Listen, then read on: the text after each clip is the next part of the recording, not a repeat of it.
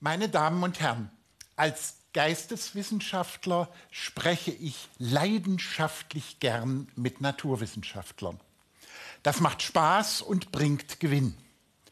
Aber das Gespräch ist nicht ganz einfach.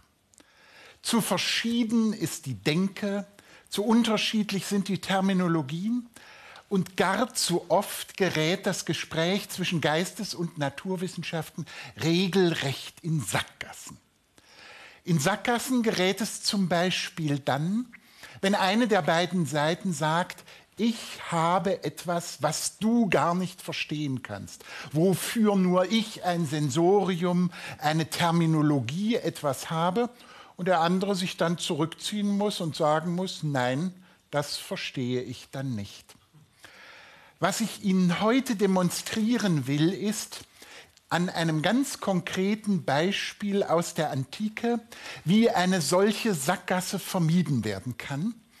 Und wenn ich Ihnen das demonstriert habe, möchte ich fragen, ob wir daraus irgendetwas lernen können für unser heutiges Gespräch zwischen Geistes- und Naturwissenschaften.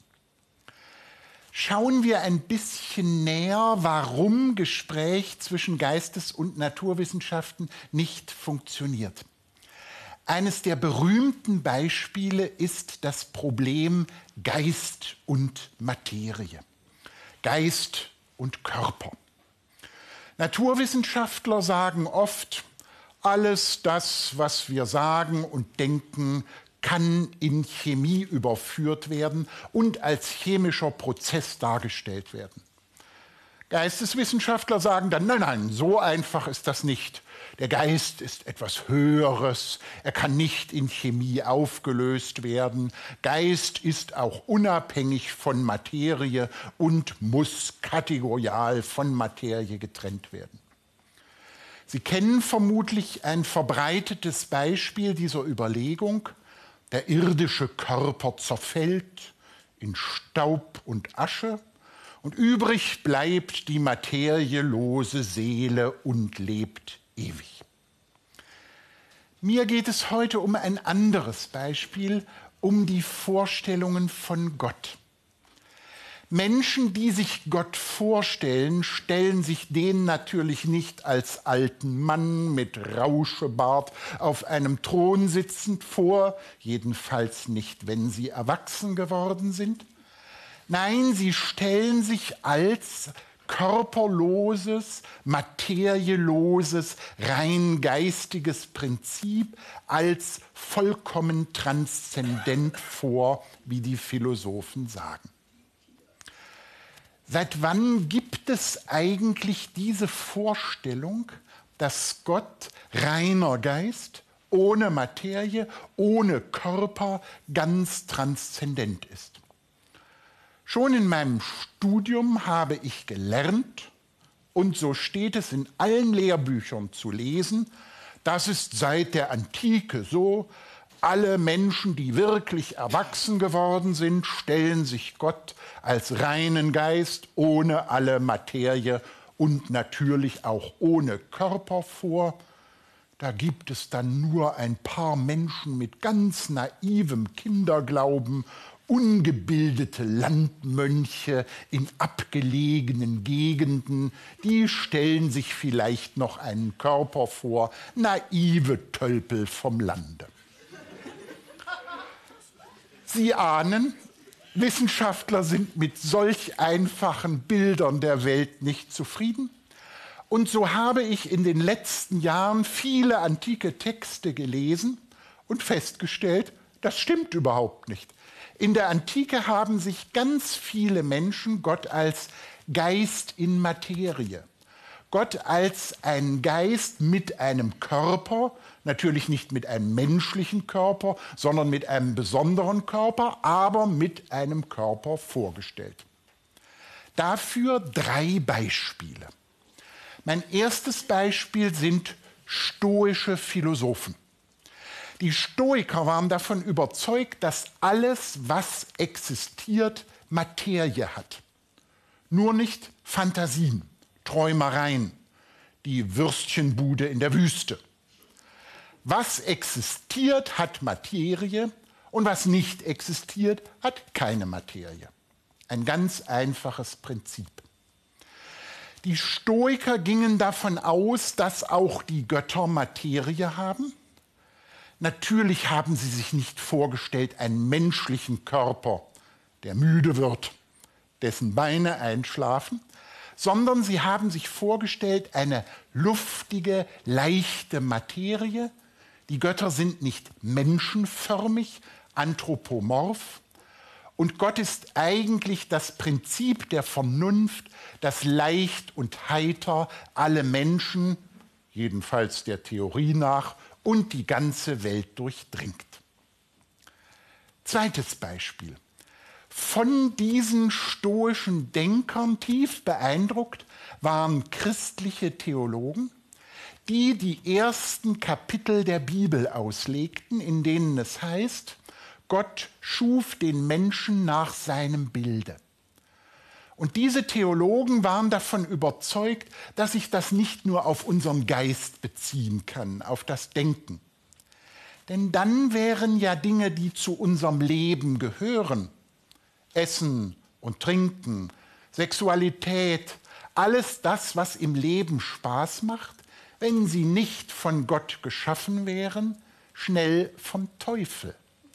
Und diese von den stoischen Philosophen geprägten christlichen Theologen waren der Ansicht, nein, das ist nicht vom Teufel, Essen und Trinken, Schlafen und Wachen, Sexualität, Theater schauen, das ist nicht vom Teufel, sondern Gottes gute Gabe, weil auch das etwas ist, was an uns nach seinem Ebenbild ist. Drittes Beispiel.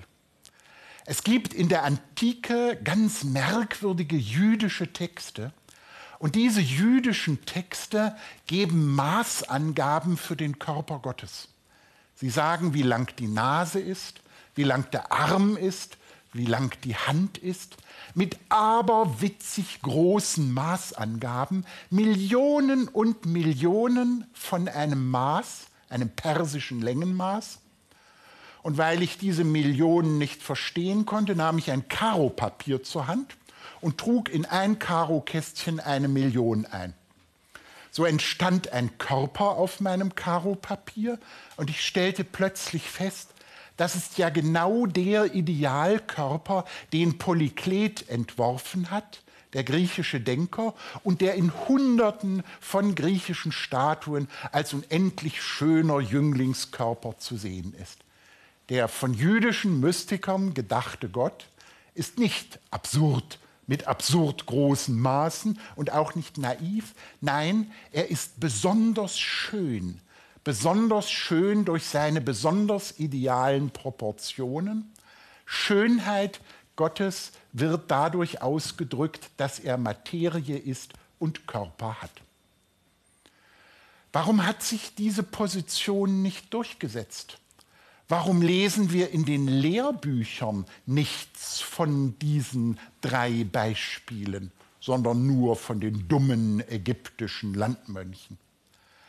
weil es noch weitere antike philosophische Schulen gab und vor allem die Platoniker.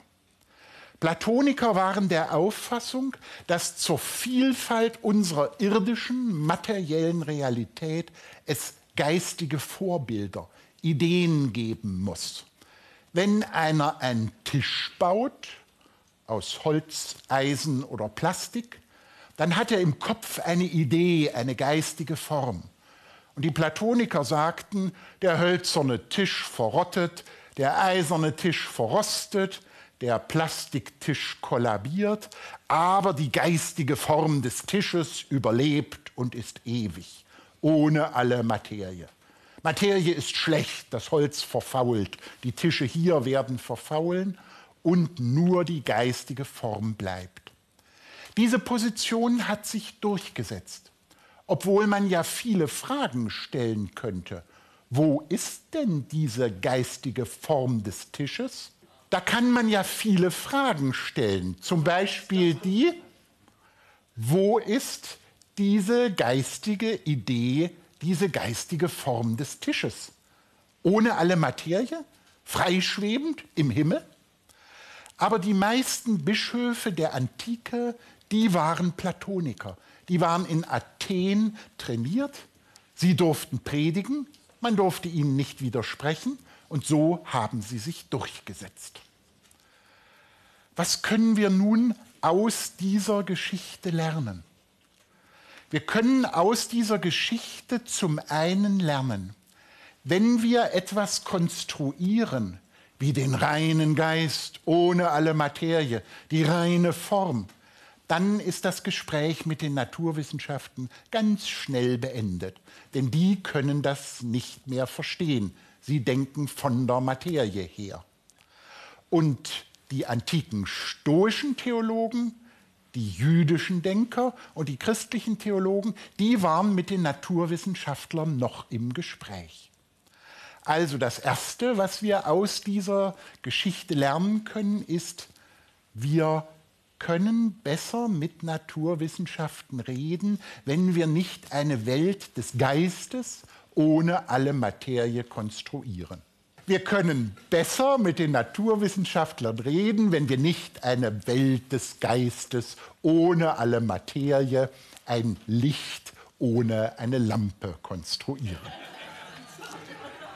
Was wir natürlich aus der Geschichte nicht lernen können, ist, dass wir die antike Naturwissenschaft übernehmen in unsere heutigen Strukturen. Ich werde natürlich nicht in das Institut für Chemie gehen und dort etwas von der leichten Materie der Antike erzählen und versuchen, die Naturwissenschaftler der heutigen Zeit über antike Naturwissenschaft zu belehren. Aber ein dritter Punkt ist auch noch ganz wichtig. Ich denke, dass die Idee eines Gottes überzeugender ist, wenn es einer ist, der Materialität hat, wenn es nicht eine abgehobene geistige Idee ist, die mit dieser Welt, mit diesem Leben nichts zu tun hat. Und ein letzter Punkt, Juden, Christen, aber auch Muslime in der Antike haben den Gott mit einem Körper gedacht. Das Gespräch zwischen den Religionen wird einfacher, wenn wir merken, wir haben gemeinsame Ursprünge auch im Denken und wir waren mehr mit den Naturwissenschaften im Gespräch, als es heute scheint. Vielen Dank.